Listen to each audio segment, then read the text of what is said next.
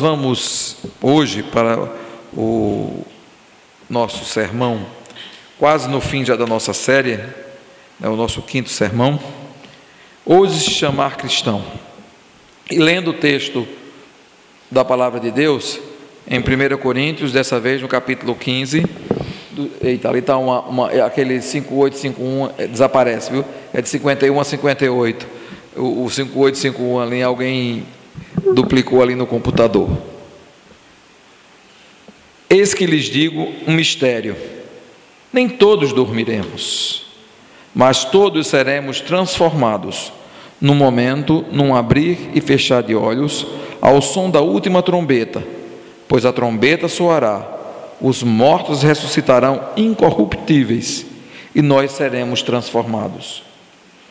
Pois é necessário que aquilo que é corruptível se revista de incorruptibilidade, e aquilo que é mortal se revista de imortalidade. Quando, porém, o que é corruptível se revestir de incorruptibilidade, e o que é mortal de imortalidade, então se cumprirá a palavra que está escrita: a morte foi destruída pela vitória. Onde está a morte, a sua vitória? Onde está a morte, o seu agrilhão? O agrilhão da morte é o pecado, e a força do pecado é a lei. Mas graças a Deus que, que nos dá vida por meio do nosso Senhor Jesus Cristo. Portanto, meus amados irmãos, mantenham-se firmes e, na, e que nada os abale. Sejam sempre dedicados à obra do Senhor, pois vocês sabem que no Senhor o trabalho de vocês não será inútil. Vamos orar? Pai, lemos a tua palavra. E agora, Senhor Deus, após ler a tua palavra, nós clamamos que o teu Espírito Santo fale ao nosso coração. No nome de Jesus. Amém.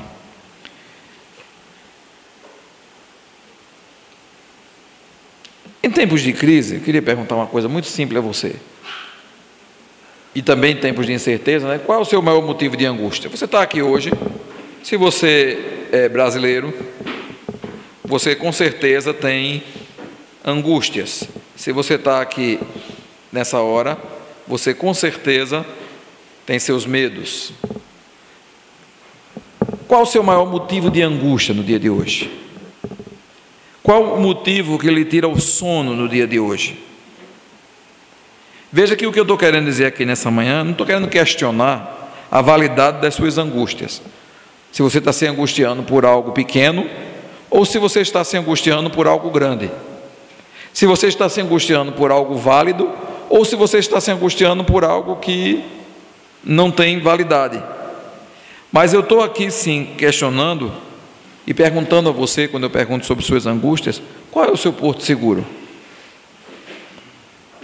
Porque uma das coisas que são reveladoras do nosso coração é o medo.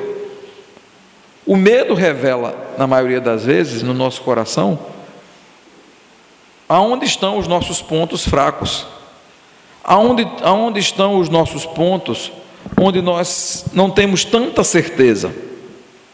E se tem uma coisa na fé cristã que nos difere de qualquer pessoa, da ousadia de nos chamarmos cristãos, é a certeza da ressurreição. É a certeza de que Deus é, é, vai nos, vai nos ressuscitar. Quando você chama alguém de cristão, a certeza de, da ressurreição. É, é, quando você se chama de cristão, a pergunta é: a certeza do, da ressurreição faz diferença na sua vida? Você se apresenta às pessoas: qual é, a sua, qual é a sua fé? Você diz: olha, eu sou cristão. Aí a pergunta é: a certeza da ressurreição que você tem como cristão faz diferença? Ou é simplesmente uma doutrina, ou é simplesmente uma coisa que lhe foi ensinada há muito tempo, que fica lá só como uma, uma, uma, um diferencial. Enquanto tem gente que acha que morreu, acabou-se, outros que acham que morreu e vão voltar, né? outros que acham que morreu e vão dormir. Você tem certeza que vai morrer e vai ressuscitar. Já parou pensar nisso? A minha pergunta é: essa certeza faz alguma diferença? Essa certeza muda alguma coisa na sua vida ou é só mais um conhecimento?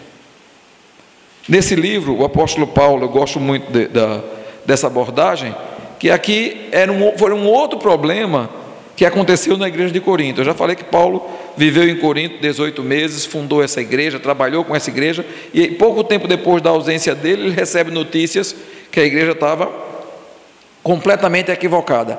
Aí a pergunta era: o que é estava acontecendo aqui agora? O outro equívoco era o equívoco da ressurreição. Estava sendo ensinado na igreja que as pessoas agora não ressuscitavam, que as pessoas não tinham outra opção, estavam aqui, morreriam e acabou-se. Isso vem muito da influência, se vocês já viram nos evangelhos, haviam duas seitas famosas em Israel, a dos fariseus e a dos saduceus, que era ligada ao templo. Os sacerdotes eram todos saduceus. Mas pasmem, os saduceus não acreditavam na ressurreição. Como é que você pode ser sacerdote de Deus e achar que morreu, acabou-se? E achar que não tem ressurreição?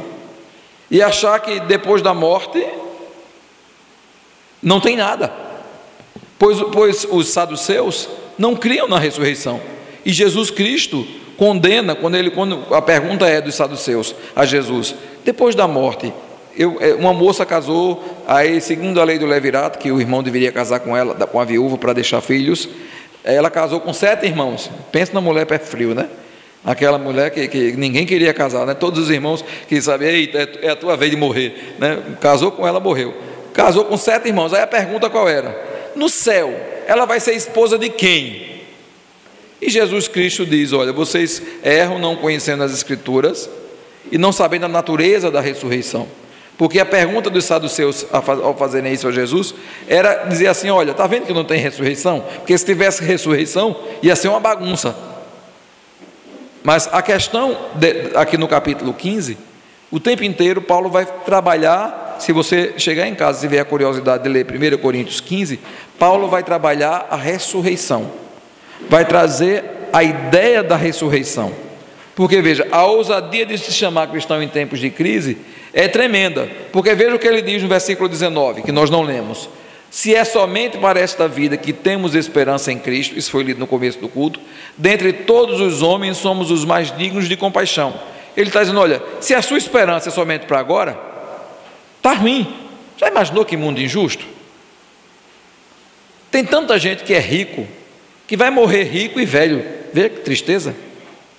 E a gente olha assim e diz assim: eu não vejo a mão de Deus sobre aquela pessoa. E às vezes você vê um cristão consagrado passando por dificuldades tremendas, financeiras, de saúde.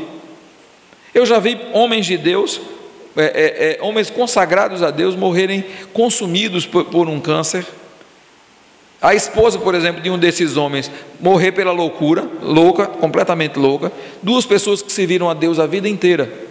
E às vezes a gente olha e não entende, por quê? Porque a gente pensa muito em, em, nas coisas muito certinhas. E a grande coisa quando a gente olha é que se a nossa esperança for nessa terra, nós somos dignos de compaixão.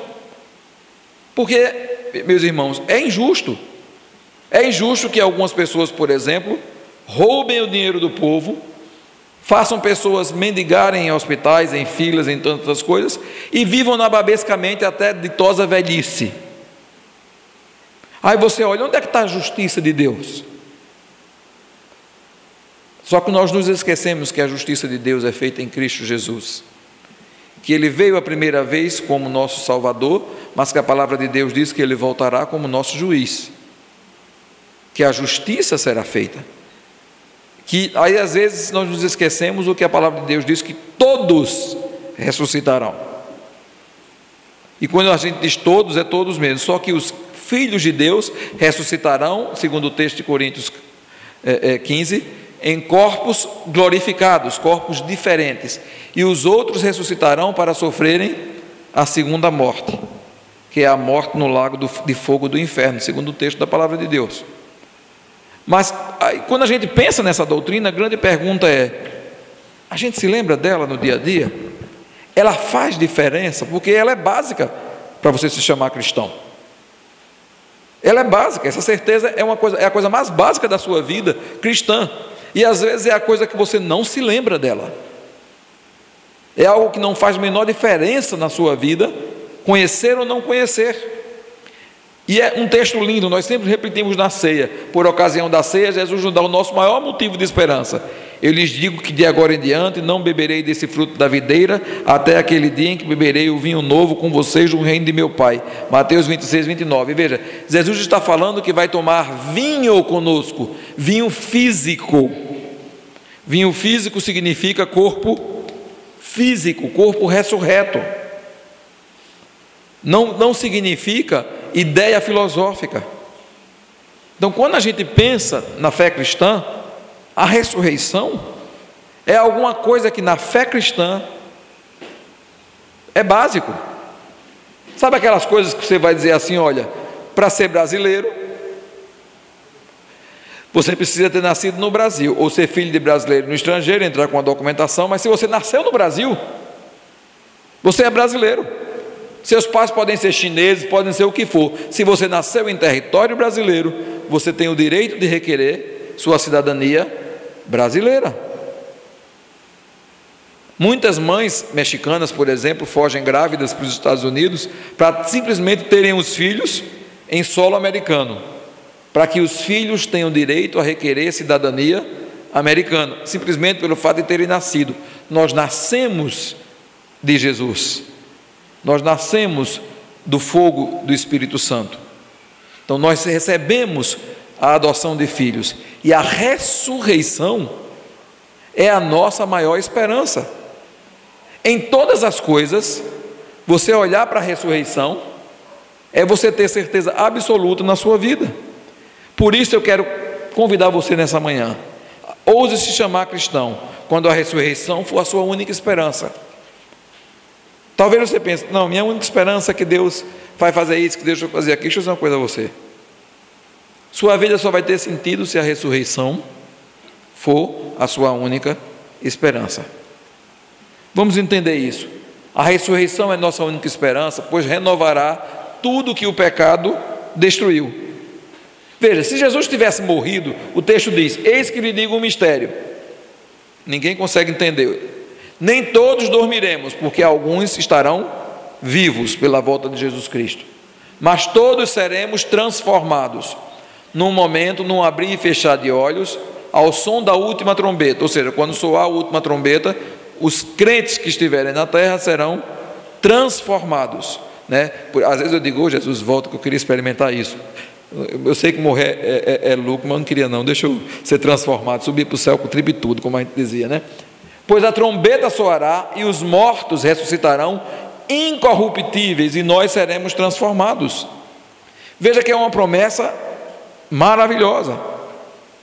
Todas as coisas, e eu me lembro de um professor do mestrado que ele mandou a gente fazer um trabalho com base nesse texto aqui, com base nesse texto aqui. É, nem todos dormiremos, mas todos seremos transformados no abrir e fechar de olhos ao som da última trombeta. É, e nós seremos transformados. Aí ele, ele disse: Olha, eu quero que vocês façam um trabalho, era do mestrado, com base nesse texto, e é o único texto que vai falar disso daí na Bíblia, e eu quero 25 páginas de corpo, de, de argumentação sobre os novos corpos. Aí eu, eu me lembro que dos 40 alunos que fizeram o trabalho foram 38, 2 e 2, 7. Eu e o outro menino tirou sete, até hoje a gente não sabe por quê. Mas foi, é, é, o resto da sala tirou dois, porque não tinha muito texto para argumentar. Mas o único texto que a gente tem é belíssimo e me dá uma certeza absoluta que Deus vai renovar aquilo que foi destruído. Se na sua vida tem coisas destruídas, tenha certeza, Deus renovará o que o pecado destruiu. E a grande pergunta é: o que é que o pecado destruiu? O pecado destruiu a sua relação com Deus. Se Jesus tivesse simplesmente morrido, e permanecido na morte, ele não teria vencido. A vitória é a ressurreição.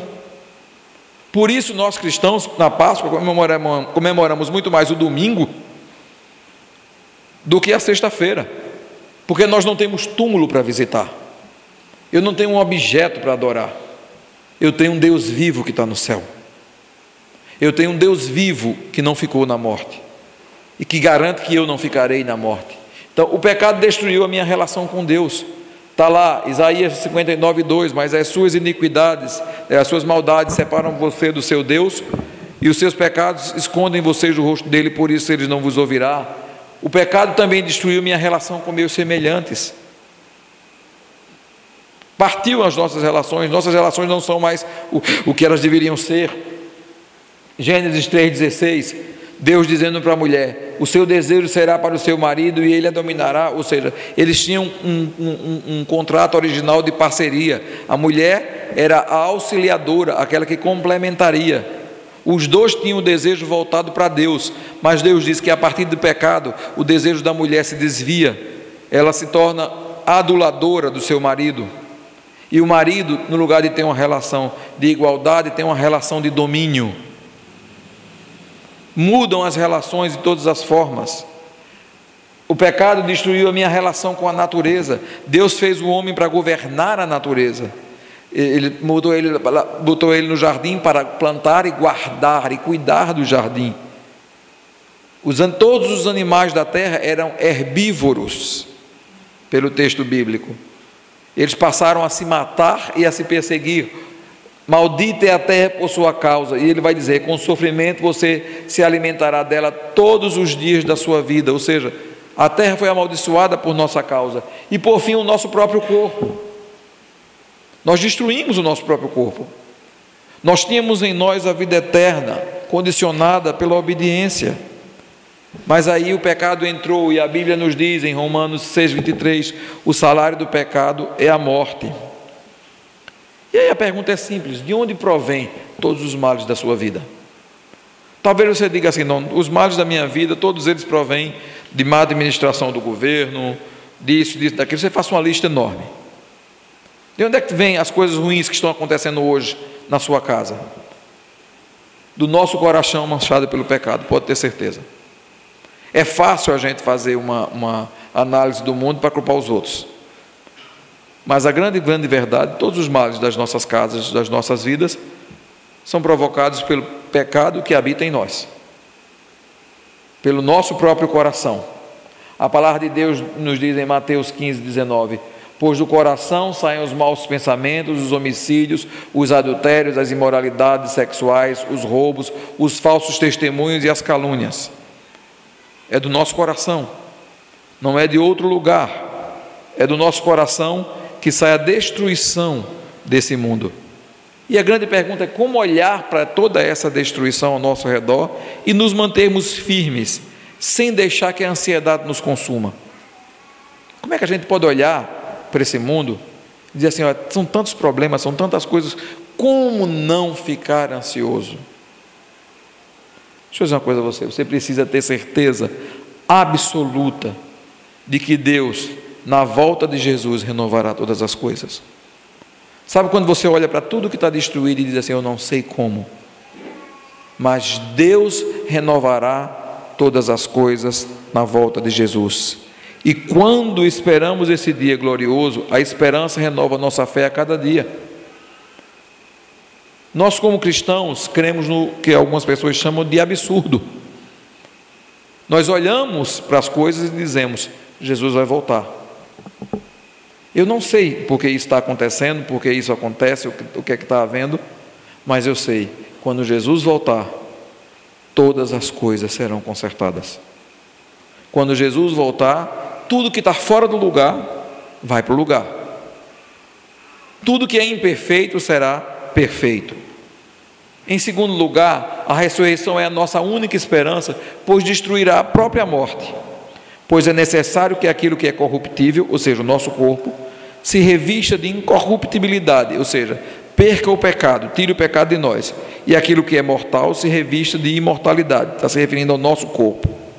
Quando, porém, o que é corruptível, nós, se reviste de incorruptibilidade, ou seja, de pureza, de santidade, e o que é moral, de mortal, se reveste de imortalidade, então se cumprirá a palavra que está escrita: a morte foi destruída pela vitória, ou em algumas versões, a morte foi tragada pela vitória. Porque pense comigo que é a coisa mais simples do mundo. Qual é o nosso maior medo? Eu vou lhe dizer muito simples: morte. É o nosso maior medo. E às vezes as pessoas dizem assim: não, mas o verdadeiro cristão não teme a morte. Eu digo, meu irmão, deixa de ser mentiroso. Nós nunca morremos, nós tememos o desconhecido. Todo, todo desconhecido nos, é, nos traz medo. Nós tememos o desconhecido. Mas é diferente quando você tem paz, quando você tem certeza de para onde você vai e da certeza que você vai voltar. Tem mais essa. Mas isso não quer dizer que nós não temamos a morte. E, a, e outra coisa que eu podia perguntar a você nessa manhã: por que pensar em eternidade no mundo destruído pelo pecado não é uma ideia tão agradável? Parou pensar nisso também? Aí a gente diz assim: não, meu maior medo é a morte, mas eu tenho certeza da eternidade. Mas a eternidade, nesse mundo desgraçado que a gente está, não é agradável. Tem um filme chamado Vivendo na Eternidade, de uma família que supostamente acha um poço da vida eterna, num, num, num jardim, num, num, sítio, num lugar lá, né, numa floresta. E acha esse poço, e como eles bebem a água do poço, eles não morrem mais. A esposa de um dos filhos não bebe, e nem deixa os dois filhos pequenos beber. E ele assiste a esposa morrer e os filhos morrerem de velhice e ele não muda, nem ele, nem os irmãos, nem o irmão. E o irmão se apaixona por uma moça, que é dona daquele, daquela floresta, o pai dela. E quando a moça ele, ele, a moça está para decidir entre beber e viver eternamente a água, ou ficar ao lado da família dela e morrer naturalmente. E quando ela está decidindo isso, ela sai de passear de barco com o pai dessa família que está vivendo eternamente e ele diz uma coisa tremenda para ela naquele, naquele, nessa cena. Ele diz a ela: Olha, nós não vivemos, nós existimos como pedra na beira do caminho. O tipo de eternidade que nós temos não vale a pena. Não é essa a eternidade que, que Deus quer para a gente. Viver eternamente no mundo de pecado é a maior loucura que a humanidade busca. Viver eternamente num mundo onde tudo funciona contra Deus é a maior loucura que o nosso pensamento pode buscar. Não fomos criados, preste bem atenção, para viver eternamente, mas para termos essa vida num mundo harmônico. É, é, é, aí não é não, não é nós, viu, irmãos? Nós fomos criados para viver eternamente. Mas para termos essa vida num mundo harmônico e livre de pecado. Quando Deus criou Adão e Adão era eterno, Adão era eterno em que mundo? No mundo reto, no mundo bom, no mundo onde Deus disse, e viu Deus todas as coisas e viu que era muito bom. Nós fomos criados para viver eternamente no mundo perfeito.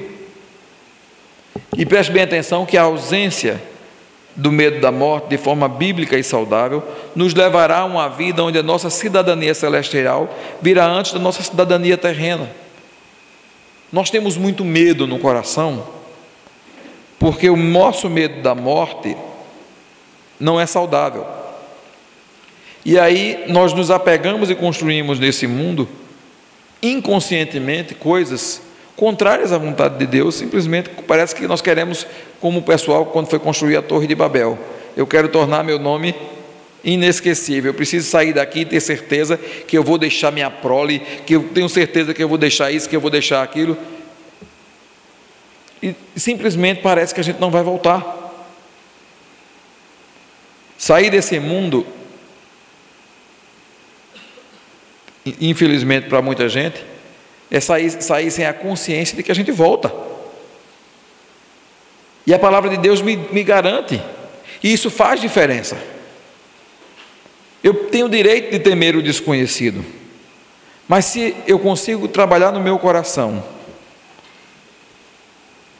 e fazer com que a certeza da ressurreição é, é o diferencial da minha vida, a morte já não tem tanto peso sobre mim, o medo da morte já não tem tanto peso sobre mim, porque se todos nós que aqui estamos temos uma certeza absoluta, é que todos nós morreremos.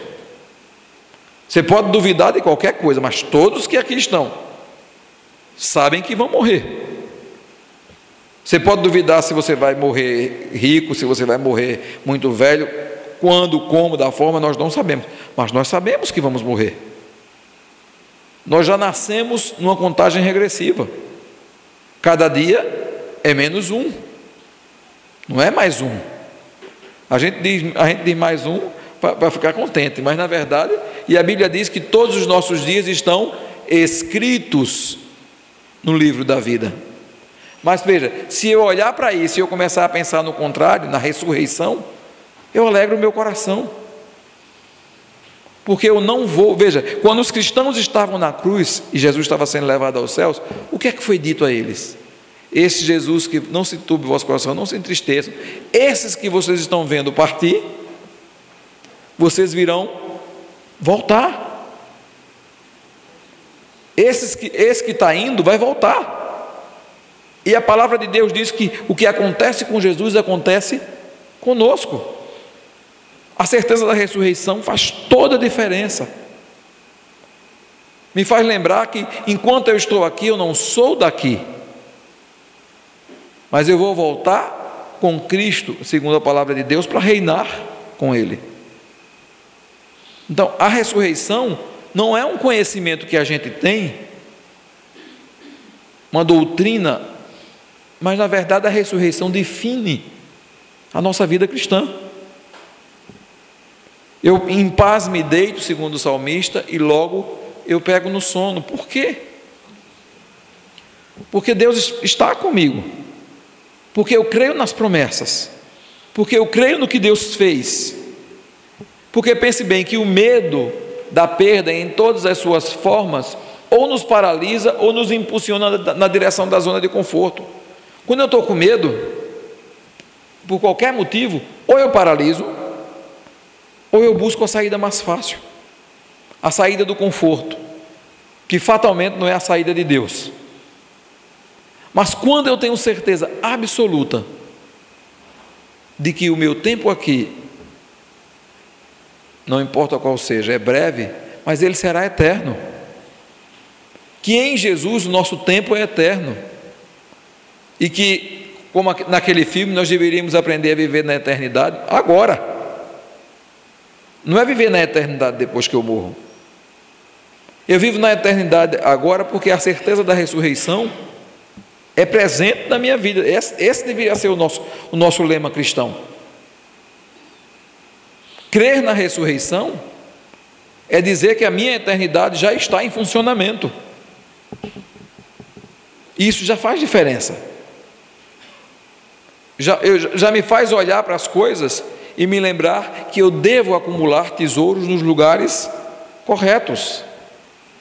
Tem a lenda, não sei se os irmãos sabem, mas tem uma lenda, é a lenda de Gandóforo, é, é, é, que ele diz o seguinte, que diz o seguinte, é, Tiago foi para um, um, um, o apóstolo Tiago foi, foi para uma região lá da Índia, daqueles marajás, e atendendo um marajá lá, o marajá queria construir um palácio muito bonito, uma coisa que tornasse o nome dele célebre, deu um, grande parte da fortuna dele para Tiago e pediu que Tiago construísse. Aí Gondóforo faz uma viagem e depois de algum tempo Gondóforo volta e encontra é, Tiago gastando todo o dinheiro dele socorrendo os pobres, os necessitados, construindo casas, fazendo só coisa boa. E aí ele prende Tiago e diz que vai, que vai deixar ele preso um tempo, depois vai matá-lo. Nesse meio tempo, é, é, reza a lenda que o irmão de Gandóforo morre e, e, pouco tempo depois ressuscita. Parece aquela história daqueles crentes, né? morre e ressuscita. E vai contar a Gandóforo o que é que viu no céu. E ele diz: Olha, eu estava passeando no céu e um anjo me mostrou um, um, vários lugares muito bonitos, inclusive mostrou um palácio belíssimo. E aí eu perguntei a quem pertencia aquele palácio, ao anjo, e o anjo me disse que pertencia a Gandóforo. Aí ele disse: Como esse palácio pertence a meu irmão? Aí o anjo disse: Foi Tiago que construiu para ele, aqui no céu. Então, é, é, é, é claro que isso é um mito, mas narra a ideia de que quando você tem certeza da ressurreição, você constrói para a eternidade. Quando você tem certeza da ressurreição, você constrói para o que vem depois. E às vezes nós gastamos a nossa vida inteira numa cidadania terrena, sem abrir os olhos para a certeza absoluta que nós vamos ressuscitar e que essa ressurreição precisa fazer diferença na nossa vida.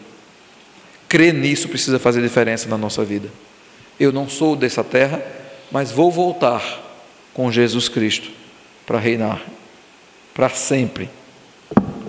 Quando a certeza da ressurreição ocupa o centro da nossa fé, faz sentido que o apóstolo Paulo nos ensina em Filipenses 1:2, porque para mim o viver é Cristo e morrer é lucro. Faz sentido dizer que viver é Cristo, porque eu vivo como alguém que já está ressuscitado. E morrer é lucro, porque eu já estou cumprindo as etapas históricas da minha própria ressurreição. Faz sentido, porque fora desse sentido, morrer não é lucro, se você não tem certeza da, da, da ressurreição. E em último lugar, a ressurreição é a nossa única esperança, pois mantém o nosso foco na eternidade. Veja o que, o, o, o que Paulo diz: portanto, meus amados irmãos, mantenham-se firmes e nada os abale. Sejam sempre dedicados à obra do Senhor, pois vocês sabem que no Senhor o trabalho de vocês não será inútil. Preste bem atenção no que ele diz aqui. Mantenham-se firmes, nada os abale. Quando a gente lê um negócio desse, às vezes não fica meio vergonhoso, não. A gente se abala muito. E quando eu leio um texto desse, Paulo está dizendo: Meus irmãos, mantenham-se firmes, que nada os abale. Nada os abale. O que é? Por que eu sou abalado? E ele vai dizer mais: mantenham-se dedicados à obra do Senhor, pois vocês sabem que no Senhor o trabalho de vocês não será inútil, porque todo outro trabalho que você tem aqui, José, você vai ser inútil. A Bíblia diz que todas as obras passarão pelo fogo. Você pode construir o maior palácio sobre a terra, na volta de Jesus ele não fica. Você pode ter a maior quantia sonhada por um homem num banco, na volta de Jesus, não fica, não serve de nada. Você pode ter poder, fama, todas as coisas, mas na volta de Jesus, nada disso fica. Então, quando eu olho para um texto como esse, que Paulo está falando de ressurreição, ele diz que ele está dizendo aos coríntios que se mantenham firmes, que se mantenham inabaláveis, e manda que eles trabalhem, se dediquem à obra do Senhor, porque eles olham de todos os trabalhos que vocês fizerem, e quando você vai olhar os escritos de Salomão, é, é, é, dá vontade de virar vagabundo, né? Porque Salomão vive dizendo que tudo é vaidade, é, às vezes chega a um ponto de um desalento, né, de uma tristeza com a, a, a, o que se tem. Mas na verdade não é isso que a Bíblia está ensinando. A Bíblia está ensinando claramente é, é, que nós devemos viver como pessoas ressurretas, porque veja, nós somos temporais, mas Deus é atemporal. A Bíblia, enquanto nós dizemos que vamos nos assentar com Cristo, a Bíblia diz que nós já estamos assentados, porque Deus na história, no tempo, já cumpriu todas as coisas. O que era, o que foi já era, o que é já passou. Todas as coisas já se cumpriram. Eh, portanto, eu gosto que vocês prestem atenção no que nos diz Colossenses 3, de 1 a 3. Portanto, já que vocês ressuscitaram com Cristo, veja bem, procure as coisas do alto, onde Cristo está sentado à direita de Deus. Veja como isso faz diferença. Se você já crê que você já ressuscitou com Cristo, procurem as coisas do alto onde Cristo está. Se eu creio na ressurreição, eu vou procurar olhar para onde Cristo está. Mantenha o pensamento nas coisas do alto e não nas coisas terrenas, pois vocês morreram e agora a sua vida está escondida em Cristo, com Cristo em Deus. Veja o que Paulo diz aí: vocês morreram, vocês não vão morrer, vocês morreram em Cristo, vocês foram sepultados com Cristo. E às vezes nós não percebemos a grandiosidade da doutrina da ressurreição. E ela passa a ser apenas uma coisa que nós acreditamos e não faz diferença. Se somos de fato cristãos, nós temos a certeza da ressurreição, se somos de fato cristãos, o nosso foco está não nessa terra, está fora daqui. No permanecer tem uma frase do pastor Carlos Macordo que eu gosto muito, que ele diz: aquilo que ganha atenção ganha o seu coração. Que ganha, ganhou sua atenção, ganha o seu coração. Se, se, se o que ganhar sua atenção for aquilo que Deus não quer, seu coração vai para lá também. Porque o que ganha a sua atenção ganha o seu coração. Se, se a ressurreição ganha o seu coração, você vai começar a pensar nas coisas eternas.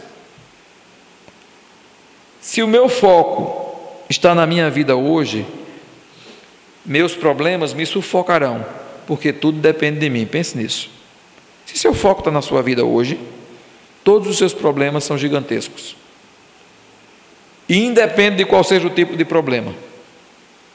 Para alguns é um gigantesco problema financeiro para outros é um problema de saúde difícil, para outros é um problema relacional que maltrata, para outros é um abuso sexual, é isso, é aquilo outro. Se os meus problemas estão na minha vida hoje, tudo é grande, tudo me sufoca. Mas se o foco está na ressurreição de Jesus e na certeza da minha própria ressurreição, o meu fardo se torna leve, porque tudo só depende de Jesus. Se o meu foco está na ressurreição de Jesus e na minha que virá por causa da dele, todos os meus problemas, eu posso dizer, Senhor, na tua volta, isso está resolvido. O meu viver se torna um viver de alegria. O meu viver se torna um viver de descanso porque eu creio que todas as coisas estão na mão de Deus. Quando eu tiro os olhos da eternidade, eu perco meu coração para a ansiedade. Pode ter certeza disso. Quando você tira os olhos da eternidade, você perde o seu coração para a ansiedade. Porque você perde o seu coração para aquilo que está aqui, para aquilo que é terreno, para aquilo que você não tem domínio. Geralmente, quando a gente bota o foco na terra, a gente bota o foco na capacidade da gente, mesmo que a gente declare que crê em Deus. A minha fé só funciona se meu foco estiver na eternidade. Não adianta dizer que tem fé e botar o foco na terra. Porque eu quero dizer a você: o que ganha o seu coração, ganha você. Se você botar o seu foco na terra, se você se esquecer de olhar para Jesus, tirar o seu foco da eternidade, qualquer problema é maior do que você. Não tem como retirar um filho das drogas. Não tem como destruir um relacionamento desfeito. Não tem como pagar uma dívida milionária. Não tem como ser curado de uma doença terrível. Nada tem possibilidade quando o meu foco está na terra. Quando o meu foco está no Senhor, quando o meu foco está na eternidade, aí eu digo assim: o problema é de Jesus. É simples. Alguém, mas, mas pastor, é meio, é meio, meio doido. Eu digo, mas é meio doido mesmo. Quando o meu foco está no céu, o problema é de Jesus, não é meu não.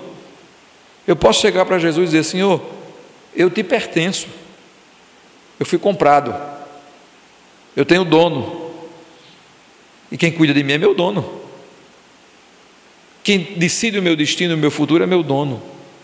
E aí o meu coração pode repousar tranquilo. Hebreus 12, de 1 a 3 diz: Eu deixei o texto menor para deixar no slide só, meu irmão. Portanto, também nós, uma vez que estamos rodeados por tão grande nuvem de testemunhas, livremos-nos de tudo que nos atrapalha e do pecado que nos envolve e corramos com perseverança a corrida que nos é proposta preste bem atenção, tendo os olhos fitos em Jesus, autor e consumador da nossa fé. Ele, pela alegria que lhe fora proposta, suportou a cruz, desprezando a vergonha, e assentou-se à direita do trono de Deus. Pensem naquele que suportou tal oposição dos pecadores contra si mesmo, para que vocês não se cansem e nem se desanimem. Veja, o autor da carta aos Hebreus diz: olhe para a nuvem de testemunhas. mas olhem para Jesus Cristo. Para que vocês não se cansem e vocês não se desanimem. Olhem para Jesus Cristo e olhem para a ressurreição, porque Ele venceu. E eu posso ter a certeza, né, a certeza da ressurreição, ter certeza que nos faz sensíveis aos sussurros de Deus e ao sofrimento humano. Já pensou nisso? Quando eu vivo o meu coração no céu, eu sou sensível ao sussurro do Espírito Santo. Eu sou sensível às necessidades das outras pessoas nos faz viver em paz, sem perder de vista a urgência da proclamação da mensagem do Evangelho. Quando a ressurreição faz diferença na minha vida, eu vivo em paz, mas eu não vivo parado. Eu vivo em paz, mas eu vivo trabalhando no reino de Deus, sabendo que o Evangelho é urgente, que Jesus vai voltar, e eu tenho plena consciência da desgraça que vai acontecer na vida daqueles que não conhecem a Jesus. E como Deus não se alegra, eu também não me alegro. Eu não sei quem Deus elegeu, quem Deus chamou. Minha função é proclamar. Quando eu penso na ressurreição, eu penso no presente que eu já estou, no lugar que eu já estou. E eu quero que aqueles que eu amo estejam comigo naquele lugar. Agora pare e reflita em algumas coisas bem simples. Você crê na ressurreição de Jesus na sua volta? Sinceramente? Você crê que Jesus ressuscitou? E você crê na promessa da palavra de Deus que diz que Jesus vai voltar? Amém? Você crê nas promessas da ressurreição contidas na palavra de Deus para você? A palavra de Deus diz que quando Jesus voltar, quando soar a trombeta, os mortos em Cristo ressuscitarão primeiro. Você crê que se você estiver morto na volta de Jesus, que não importa o tempo que você tenha morrido, não importa o tempo, quanto tenha passado a palavra de Deus, e algumas pessoas, irmãos, às vezes pensam assim: mas e o que vai acontecer? E aqueles que já morreram há 200, 300, 400, eu digo, e dois mil anos, que nem osso tem? O que é que vai acontecer com esses? O mesmo milagre que aconteceu quando Deus criou o homem. Deus cria do nada. O mar vai devolver os seus mortos, a terra vai devolver os seus mortos, não porque os corpos estão lá inteiros, mas porque Deus pode criar do nada como sempre criou. Você crê nisso? Você crê nas promessas da ressurreição? Para você? E como você se classificaria? Um cidadão dos céus ou um cidadão da terra? Porque se você respondeu sim à primeira e à segunda pergunta, como é que você se classifica? Porque se você crê que Jesus morreu e ressuscitou e vai voltar. Se você crê nas promessas para a sua vida, você deveria ser um cidadão do céu, vivendo na terra. Você deveria ser um cidadão do céu, vivendo no mundo de pessoas mortas. E em último lugar, a certeza da ressurreição traz paz à sua vida? Quando você fecha os olhos e diz assim: Senhor, se eu morrer hoje, eu ressuscitarei. Isso traz paz à sua vida? Traz paz à sua vida saber que as pessoas que você ama, que morreram em Cristo, vão retornar. Traz paz à sua vida saber que seus filhos, se conhecerem a Jesus, vão retornar, porque a promessa também é para eles. Nós precisamos, irmãos, aprender e crer. E dizer que se somos ousados para nos chamar cristãos, a doutrina da ressurreição faz toda a diferença. Porque se a nossa vida se limitar a este mundo, nós seremos os mais infelizes de todos os homens. Que o Senhor aplique ao nosso coração a sua palavra. Amém. Vamos orar. Pai bendito, Pai bondoso, nós clamamos o teu nome agora, ó Deus, na certeza de que tu nos ouves, na certeza, Pai amado, de que o Senhor é bom, que a tua bondade dura para sempre. Eu quero pedir ao Senhor nessa hora que o Senhor aplique ao nosso coração a sua palavra, Ó Deus, que possamos sair desse lugar convencidos pelo Teu Espírito, que já não pertencemos a essa terra. Ó Deus, que a certeza da ressurreição faça toda a diferença na nossa vida. Que toda a nossa ansiedade e nosso sofrimento possam ser postos aos pés de Jesus. E que possamos sair daqui dizendo a Deus: nós somos mais do que vitoriosos. Que a morte foi tragada pela vitória, que Jesus é vencedor, que Jesus está vivo, que Jesus voltará. Mas também, ó Deus, que possamos sair desse lugar dizendo que temos paz por causa do sacrifício de Jesus. E vivemos em paz pela certeza de que já estamos assentados com Ele no céu. Nos abençoa, aplica a tua palavra ao nosso coração e faz de nós, ó Deus, cidadãos dos céus, que trabalham na terra, no nome de Jesus. E que a graça do nosso Senhor e Salvador Jesus Cristo, que o amor de Deus, o nosso amado Pai, que as consolações, o poder e o avivamento que vem do Espírito Santo de Deus, seja sobre vós, irmãos, e sobre todo o povo de Deus, espalhado sobre a terra, desde agora e para todos sempre.